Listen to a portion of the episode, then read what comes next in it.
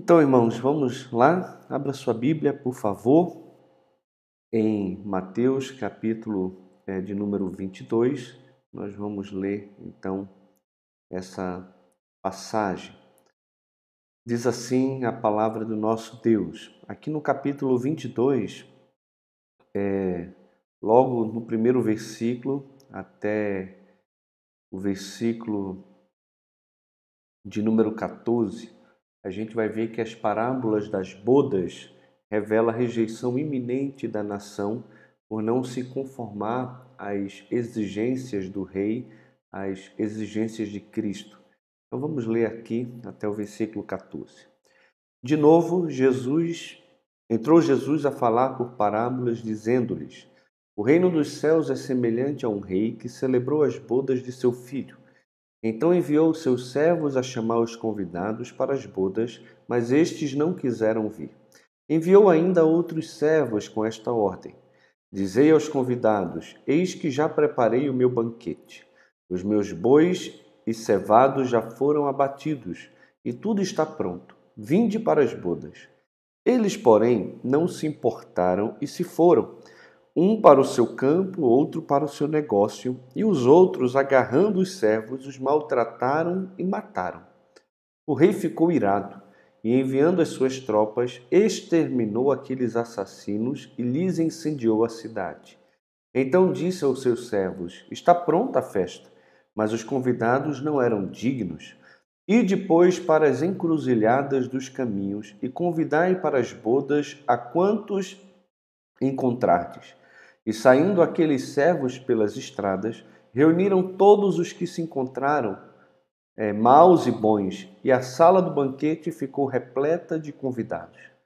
Entrando, porém, o rei para ver os que estavam à mesa, notou ali um homem que não trazia veste nupcial, e perguntou-lhe: Amigo, como entraste aqui sem veste nupcial? E ele emudeceu. Então ordenou o rei aos serventes: Amarrai-o de pés e mãos e lançai-o para fora, nas trevas.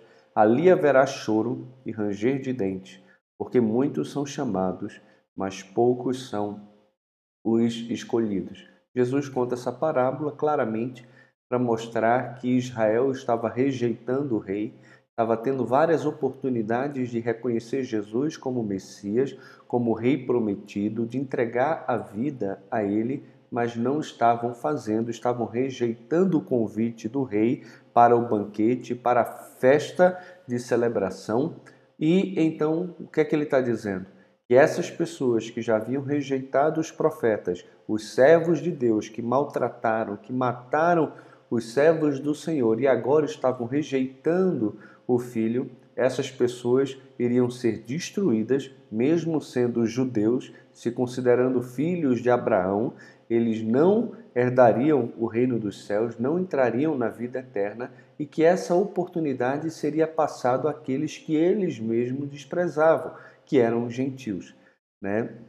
Então, claramente aqui tomando um contorno maior a rejeição do povo à pessoa de Jesus. Aqui do versículo 15 até o versículo 22, a gente vai ver que o ataque é, político pelos fariseus e herodianos falhou quando Jesus invocou a lealdade de Deus como uma questão crucial na vida. Né? Eles colocam Jesus em teste aqui. Veja. Então, retirando-se os fariseus, consultaram entre si como surpreenderiam em alguma palavra. E enviaram-lhe discípulos juntamente com os herodianos para dizer-lhe: Mestre, sabemos que és verdadeiro e que ensinas o caminho de Deus. Olha que bajulação de acordo com a verdade, sem te importares com quem quer que seja, porque não olhas a aparência dos homens. Dize-nos, pois, que te parece? É lícito pagar tributo a César ou não? Jesus, porém, conhecendo-lhes a malícia, respondeu: Por que me experimentais, hipócritas? Mostrai-me a moeda do tributo. Trouxeram-lhe um denário. E ele lhes perguntou: De quem é esta efígie e inscrição? Responderam: De César. Então lhes disse: Dai, pois, a César o que é de César, e a Deus o que é de Deus. Ouvindo isto, se admiraram e deixando-o se foram. Jesus é fantástico, ele conhece o coração e as intenções dos corações dos homens e de fato não é bajulador, né? repreende na cara aqueles que estão tentando é, dissuadi-lo e colocar no caminho de perigo. Do versículo 23 até o 33, a gente vai ver agora um ataque teológico. Né? Eles tentaram atacar Jesus politicamente, agora tentam atacar Jesus teologicamente, e o ataque teológico dos saduceus quanto à ressurreição né, falhou quando Jesus invocou então o poder de Deus, conforme retratado já nas Escrituras. Naquele dia aproximaram-se dele alguns saduceus que dizem não haver ressurreição e lhe perguntaram: Mestre, Moisés disse: se alguém morrer, não tendo filho, seu irmão casará com a viúva e suscitará descendência ao falecido. Ora, havia entre nós sete irmãos. O primeiro, tendo casado, morreu e não tendo descendência, deixou sua mulher para seu irmão. O mesmo sucedeu com o segundo, com o terceiro, até o sétimo. Depois de todos eles, morreu também a mulher. Portanto, na ressurreição, de qual dos sete será ela esposa? Porque todos a desposaram. Respondeu-lhe Jesus: Errais, não conhecendo as Escrituras nem o poder de Deus. Porque na ressurreição nem casam, nem se dão em casamento. São, porém, como os anjos no céu. E quanto à ressurreição dos mortos, não tendes lido o que Deus declarou? Eu sou o Deus de Abraão, o Deus de Isaque e o Deus de Jacó. Ele não é Deus de mortos, e sim de vivos. Ouvindo isto, as multidões se maravilhavam da sua doutrina. Fizeram pergunta para Jesus na frente da multidão, receberam uma resposta que não se agradaram aqui né, da teologia de Jesus, mas as multidões estavam admiradas encantadas com a sabedoria do nosso Rei e do nosso Mestre. O versículo 34 até o versículo 40, né, a gente tem agora um ataque escriturístico a respeito do grande mandamento, e esse ataque falha quando Jesus resumiu apta e prontamente a lei em cima desses mandamentos aqui.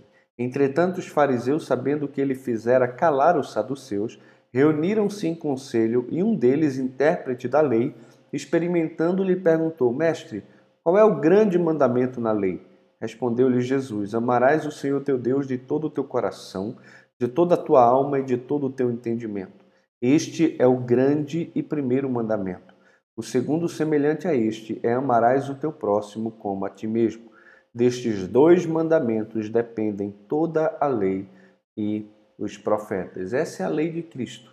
É que a gente ame a Deus sobre todas as coisas e ao próximo como nós amamos a nós mesmos. É interessante que depois no Evangelho de João, ele vai dizer que vai nos dar um novo mandamento. Novo mandamento vos dou, que vos ameis uns aos outros, agora não mais como vocês amam a si mesmo, mas como eu vos amei. E Jesus nos amou a ponto de dar a vida por nós. Na epístola de João, na sua primeira carta, ele vai dizer que nós devemos andar assim como Jesus andou, e se ele deu a vida por nós, devemos também dar a vida pelos nossos irmãos. É esse nível de amor que eu e você devemos ter né, uns pelos outros. Depois, aqui no versículo 41, é, do capítulo 22 até o 46, o desmascaramento da falida liderança religiosa de Israel revela a sua incapacidade de lidar com a questão de um Messias divino. Né? Reunidos os fariseus, interrogou Jesus, agora é Jesus que interroga. Que pensais vós do Cristo? De quem é ele filho? Responderam-lhes eles, de Davi. Replicou-lhe Jesus: Como, pois, Davi, pelo Espírito, chama-lhe Senhor, dizendo: Disse o Senhor ao meu Senhor Assenta-te à minha direita, até que eu ponha os teus inimigos debaixo dos teus pés. Se Davi, pois, lhe chama Senhor, como é ele seu filho? E ninguém lhe podia responder palavra, nem ousou alguém, a partir daquele dia, fazer-lhes fazer-lhe perguntas. Vamos caminhar aqui. Capítulo 23, é, do versículo 1 até o versículo 12, a gente vê que a religião hipócrita e egocêntrica dos fariseus ela é denunciada perante o povo que se deixa seduzir por essa religião. Diz assim: Então falou Jesus às multidões e aos seus discípulos. Na cadeira de Moisés se assentaram os escribas e os fariseus. Fazei e guardai, pois, tudo quanto ele vos disserem. Porém, não os imiteis nas suas obras, porque dizem e não fazem. Jesus está se dirigindo às multidões e aos seus discípulos. Ele está atacando a liderança religiosa judaica da sua época. Atam fardos pesados e difíceis de carregar e os põem sobre os ombros dos homens. Entretanto, eles mesmos nem com o dedo querem movê-los. Praticam, porém, todas as suas obras com o fim de serem vistos dos homens pois alargam os seus filactérios e alongam as suas franjas. Amam o primeiro lugar nos banquetes e as primeiras cadeiras nas sinagogas, as saudações nas praças e o serem chamados mestres pelos homens. Vós, porém, porém não sereis chamados mestres, porque um só é vosso mestre, e vós todos sois irmãos. A ninguém sobre a terra chameis vosso Pai, porque um só é vosso Pai, aquele que está nos céus. Nem sereis chamados guias, porque um só é vosso guia, o Cristo. Mas o maior dentre vós será vosso servo. Quem a si mesmo se exaltar será humilhado, e quem a si mesmo se humilhar será exaltado. E aqui no versículo 13, meus irmãos, em diante, até o versículo 36, a gente percebe que as muitas maneiras farisaicas de demonstrar descaso pelos ingredientes básicos da lei aqui, que era o amor leal, são também denunciados em oito ais aqui por Jesus. O versículo 13 ele diz o seguinte: Ai de vós, escribas e fariseus hipócritas, porque fechais o reino dos céus diante dos homens, pois vós não entrais, nem deixais entrar os que estão entrando. E aqui é, a gente vê a distorção do meio de salvação designada por Deus sendo denunciada por Jesus. Os líderes religiosos não iriam desfrutar do reino, mas não só eles não estavam desfrutando, mas não deixavam os outros que estavam entrando entrar, porque eles é, atraíam essas pessoas com as suas tradições e com a sua religiosidade falsa. O segundo ai aqui, Jesus denuncia a dilapidação dos bens das viúvas para o próprio ganho desses homens. Ai de vós, escribas e fariseus hipócritas, porque devorais as casas das viúvas, e para o justificar fazeis longas orações. Por isso sofrereis juízo muito mais severo. Eu nunca esqueço quando estive em Jerusalém, né, quando o cara me chamou, é, me chamando assim, ele veio e colocou uma fitinha é, vermelha no meu braço, dando um nozinho e começou a colocar a mão na minha cabeça para orar comigo. Eu tirei a mão dele na hora, peguei aquela fitinha, joguei no chão e disse que Jesus era o meu Salvador. Né? Ou seja, até hoje eles ficam fazendo isso com os turistas que passam lá, ficam nas praças, ficam nos pontos, orando pelas pessoas, colocando como se fosse um tipo de amuleto, como se aquilo fosse abençoar a vida das pessoas. Jesus aqui mostra essa ação desses homens. Além disso, Jesus denuncia a degeneração dos prosélitos do judaísmo.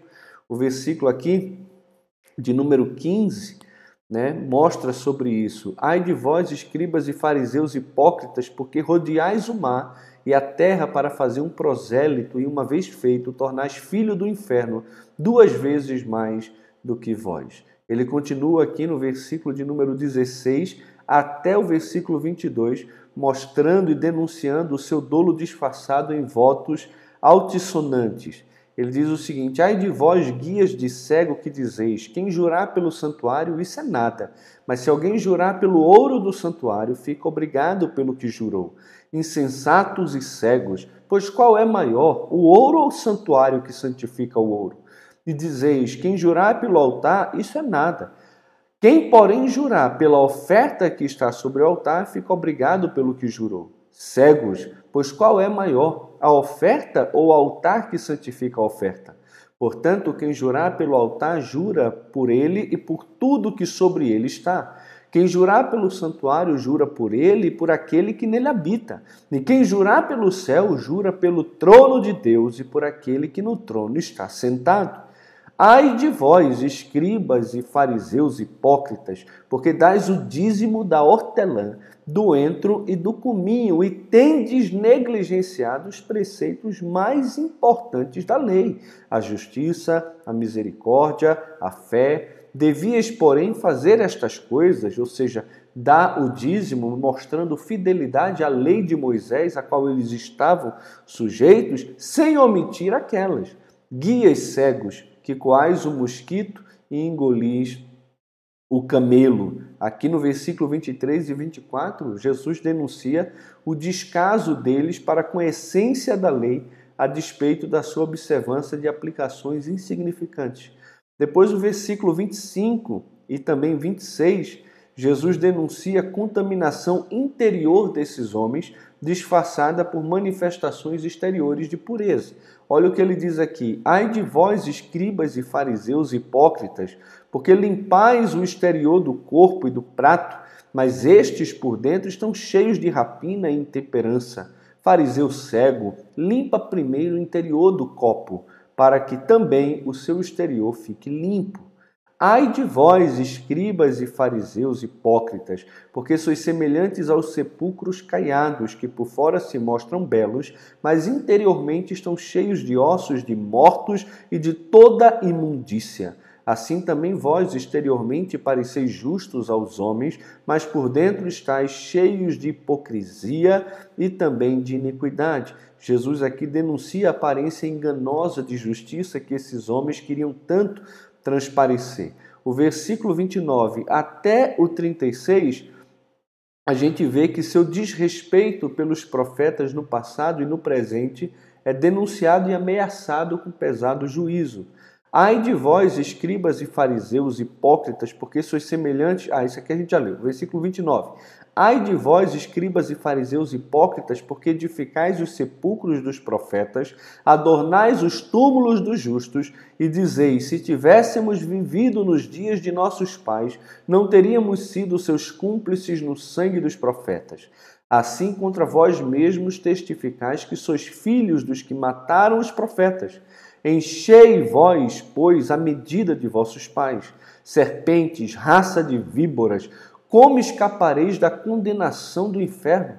Por isso, eis que eu vos envio profetas, sábios e escribas. A uns matareis e crucificareis, a outros açoitareis nas vossas sinagogas e perseguireis de cidade em cidade, para que sobre vós recaia todo o sangue justo derramado sobre a terra, desde o sangue do justo Abel até o sangue de Zacarias, filho de Baraquias, a quem matastes entre o santuário e o altar. Em verdade vos digo que todas estas coisas hão de vir sobre esta presente geração.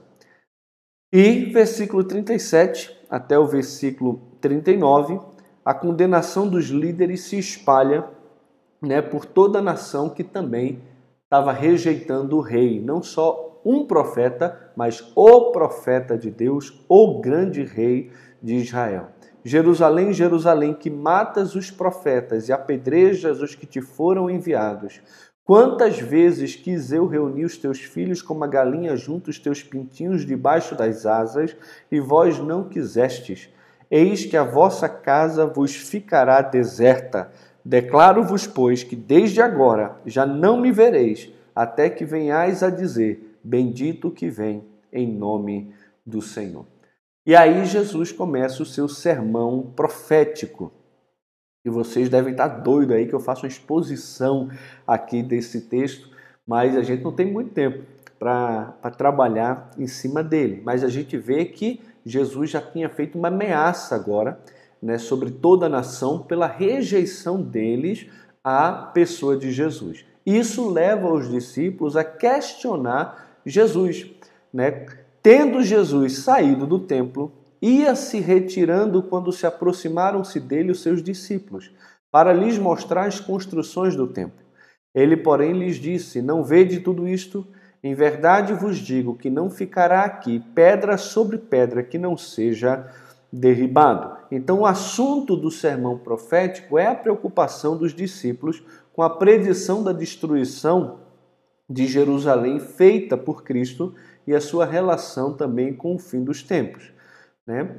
E aí o que acontece? Do versículo, então, é, 4 até o versículo de número 28, Jesus passa a mostrar que o fim dos tempos será caracterizado por convulsões físicas, sociais e religiosas em todo o mundo, até que venha o Filho do Homem.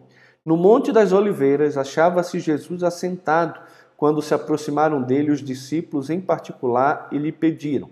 O Monte das Oliveiras, ele fica de frente para Jerusalém, né, onde antes ficava o templo. Lá no Monte das Oliveiras você vê perfeitamente né, toda a parte da estrutura do templo e o Golden Gate, que é o portão de ouro, que, de acordo com as profecias, é por onde Jesus vai entrar na cidade.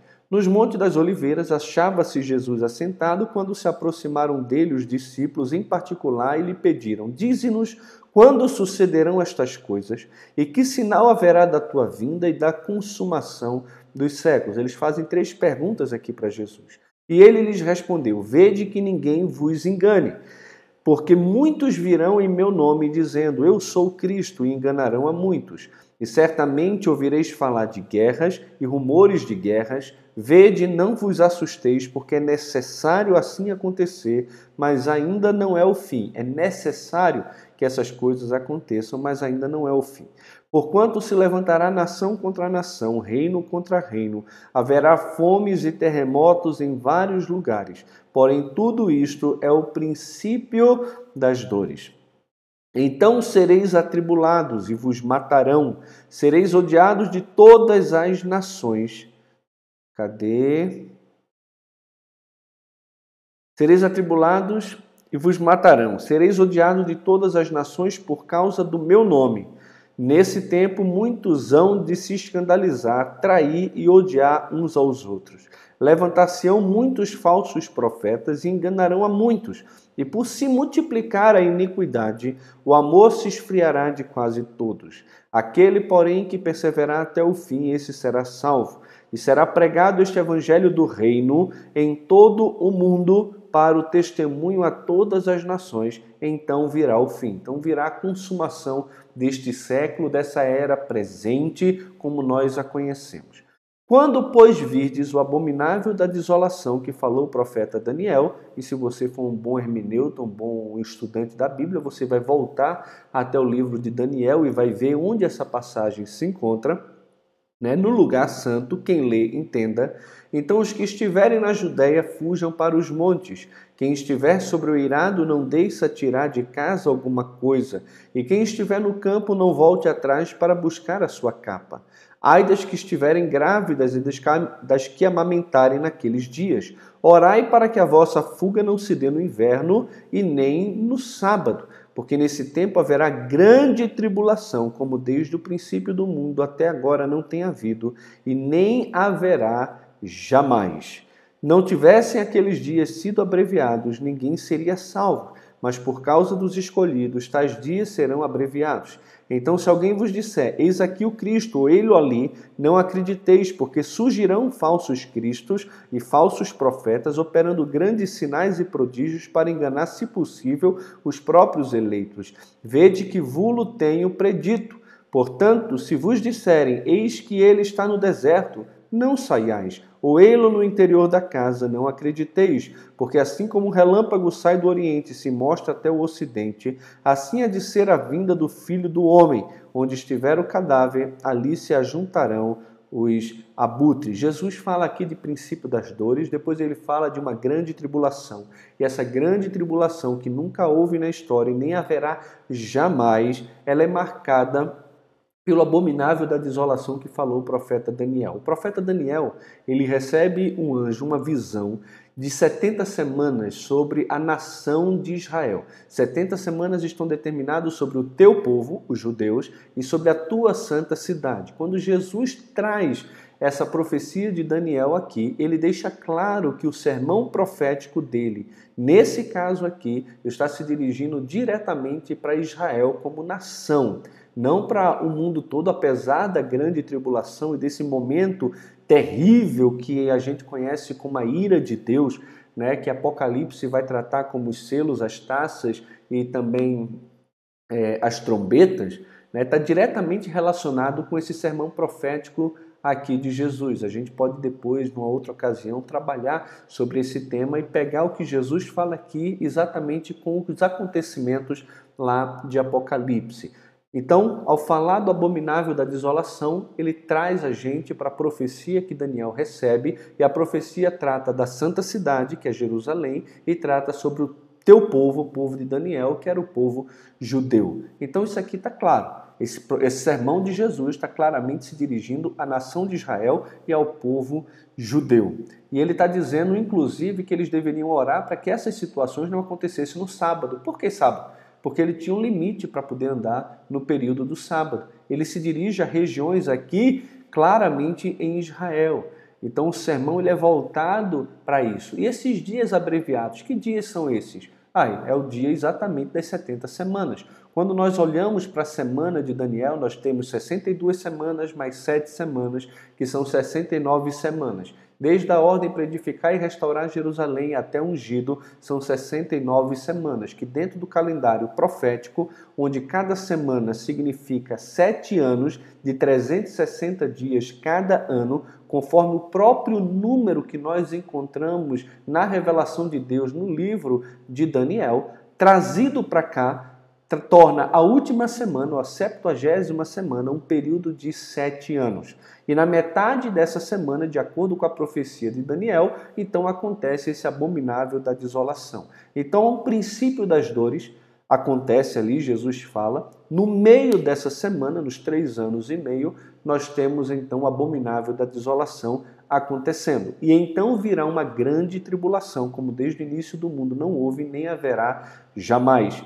Então, esse tempo é reduzido, né? é um tempo delimitado por Deus, onde a sua própria ira, tanto contra a nação de Israel, por rejeição ao Messias, como também a sua ira sobre o mundo, né? também por rejeitar a mensagem do Evangelho e tudo mais, irá acontecer. A gente vê isso claramente no, Antigo Testamento, o dia do Senhor, né, um dia de ira, um dia terrível, e também no próprio livro de Apocalipse, quando a gente olha para os selos, para as taças e para as trombetas, que será um período terrível sobre a terra.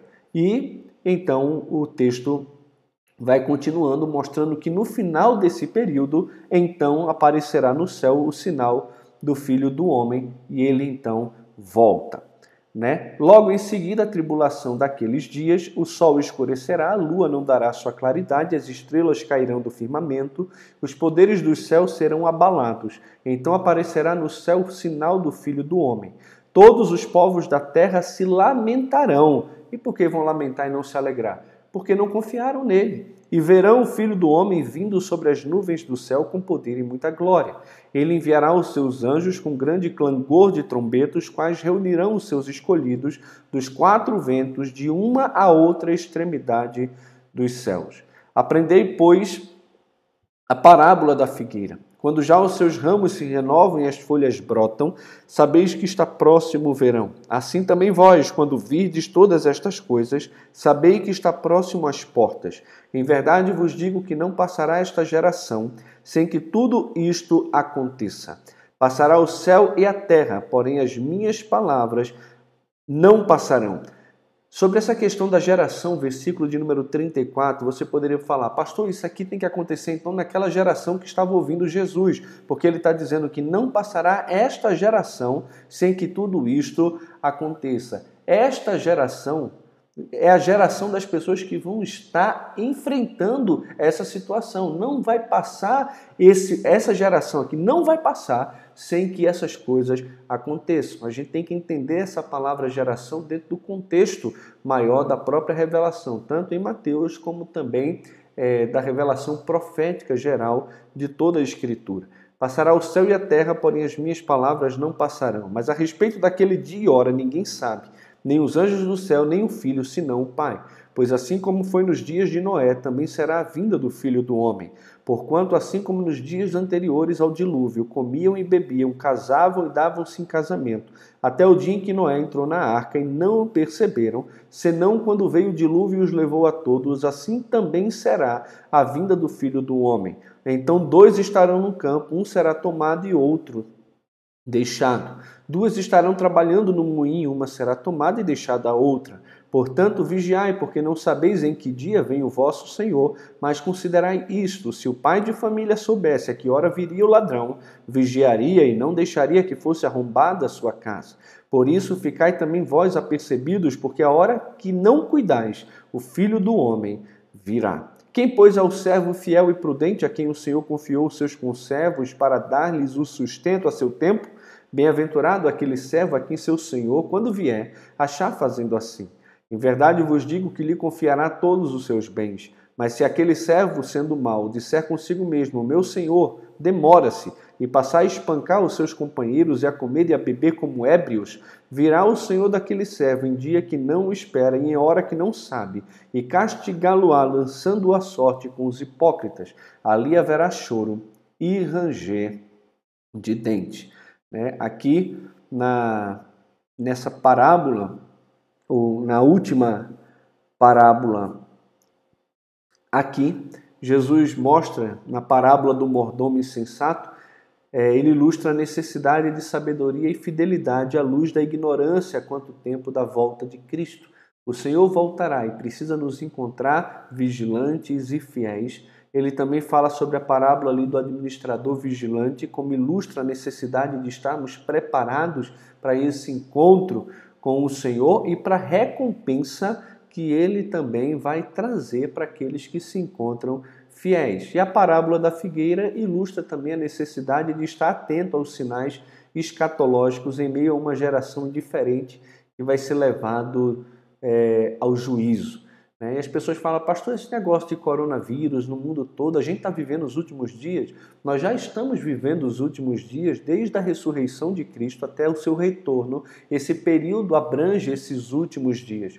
Paulo já entendia que ele mesmo estava vivendo os últimos dias. E meus irmãos, desde a época de Cristo até agora, a gente enfrenta, por, passa por terremotos, passa por guerra, passa por fome. Olha quantas guerras aconteceram desde a ressurreição de Cristo até agora, no mundo inteiro.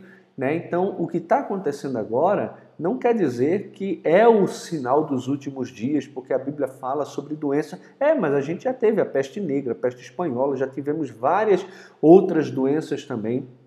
Né, que atingiu o mundo como um todo, muitas guerras, e agora não só guerra né, física, existem guerras biológicas, existem muitas coisas que nós enfrentamos e enfrentamos nesses últimos dias. O fato é que o Senhor voltará e estabelecerá o seu reino e nós podemos confiar, porque até agora sua palavra nunca falhou e nem vai falhar.